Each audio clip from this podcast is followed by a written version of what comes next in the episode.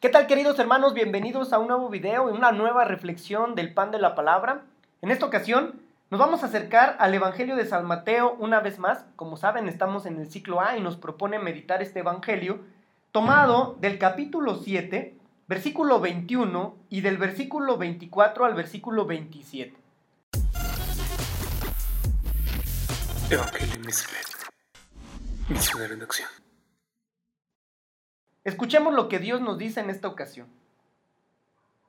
Mateo, nuevamente repito el texto, Mateo capítulo 7, versículo 21.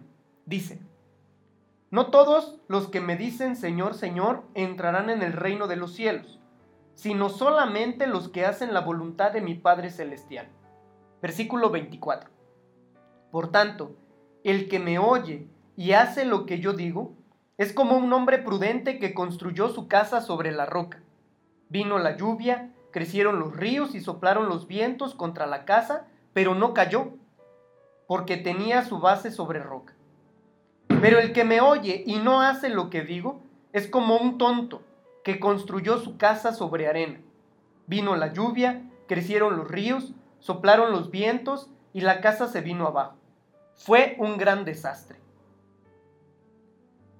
Podemos ver entonces, queridos hermanos, en esta ocasión, que los que queremos entrar en el reino de los cielos debemos esforzarnos constantemente por cumplir la voluntad de Dios. Y muchos pueden preguntar, bueno, ¿y qué es la voluntad de Dios? Sencillo, tendríamos que responder solo con una expresión, ser santos. Dios quiere que seamos santos. ¿Y cómo alcanzar la santidad? La santidad se conquista en la medida en que somos felices en la medida en que trabajamos por alcanzar la plenitud de nuestra vida. Santo es el que es pleno. Pero soy limitado, ¿cómo puedo ser pleno? Bueno, esforzándote todos los días para alcanzar la plenitud que solo se encuentra en Dios, que solo viene de Dios. En esta ocasión, el Señor Jesús es muy claro. No todo el que me dice Señor, Señor, no basta con profesar nuestra fe, no basta solo con decir que somos creyentes y vivir como si Dios no existiera. No basta con hacer rezos y ruegos a Dios, porque algunos de nosotros quizá en ocasiones podemos caer en ese error, decir que rezamos todos los días, que somos gente piadosa, que no hacemos nada mal a los demás, que somos buenos. No basta hoy con ser bueno. Bueno, hay muchos en el mundo. No, Hoy más que en otro tiempo se nos exige santidad y la santidad nos compromete a acercarnos todos los días a la palabra de Dios donde encontramos plenitud. ¿Dónde se cumple la voluntad de Dios? En lo ordinario de la vida, esforzándonos todos los días por ser felices, esforzándonos para caminar hacia el bien. Padre, pero eso es muy difícil, cuesta mucho sacrificio. Claro, sin duda. Sin duda que la felicidad implica sacrificio. Y el sacrificio es la disposición para ofrecerle a Dios algo. No perdamos la oportunidad de esto, hermanos. No perdamos la oportunidad de ofrecerle a Dios lo que somos. No perdamos la oportunidad que tenemos para que Él actúe en nosotros. Eso debe ser muy claro. Y lo debemos tener también muy, muy arraigado en nuestro corazón. ¿Qué nos pide la voluntad de Dios? Que seamos sacrificados. No le tengamos miedo al sacrificio porque las cosas entre más nos cuestan, más las valoramos. ¿Cierto no? Que cuando pretendemos hacer o conseguir un bien, nos esforzamos todos los días, ahorramos, trabajamos y vamos poco a poco rechazando cosas que no corresponden a eso que queremos adquirir.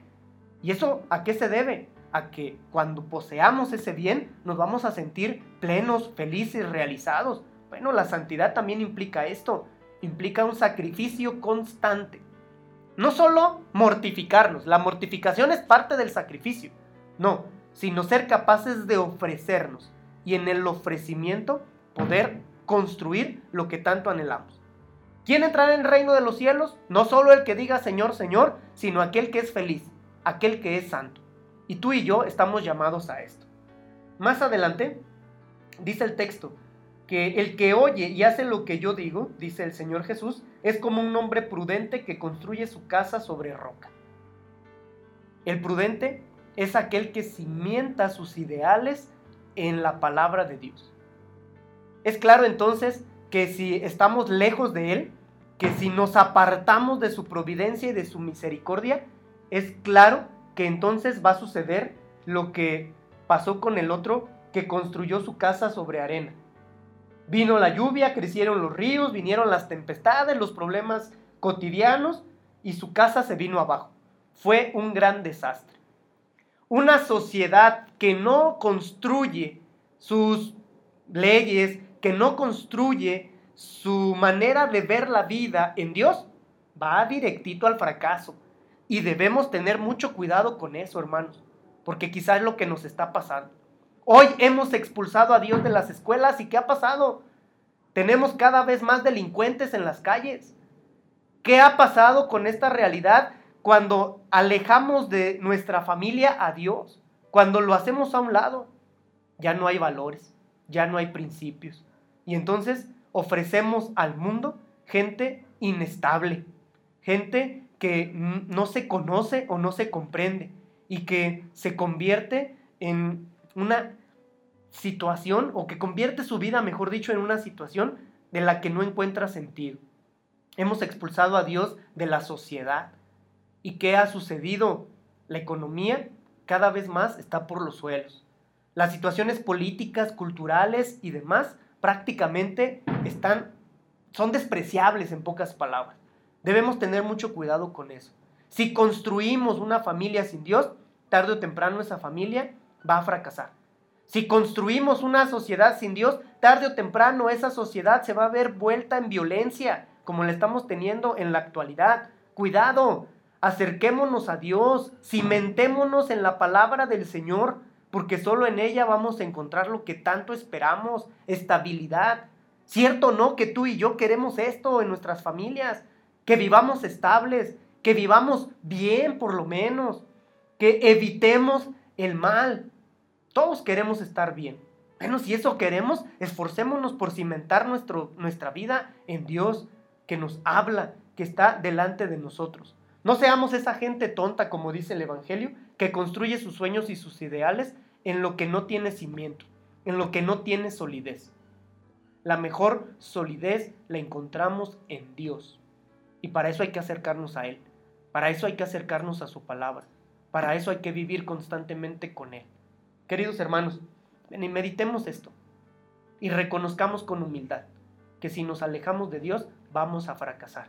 Si estamos con Él, vamos a alcanzar la vida eterna porque cumpliremos nuestro propósito de ser felices.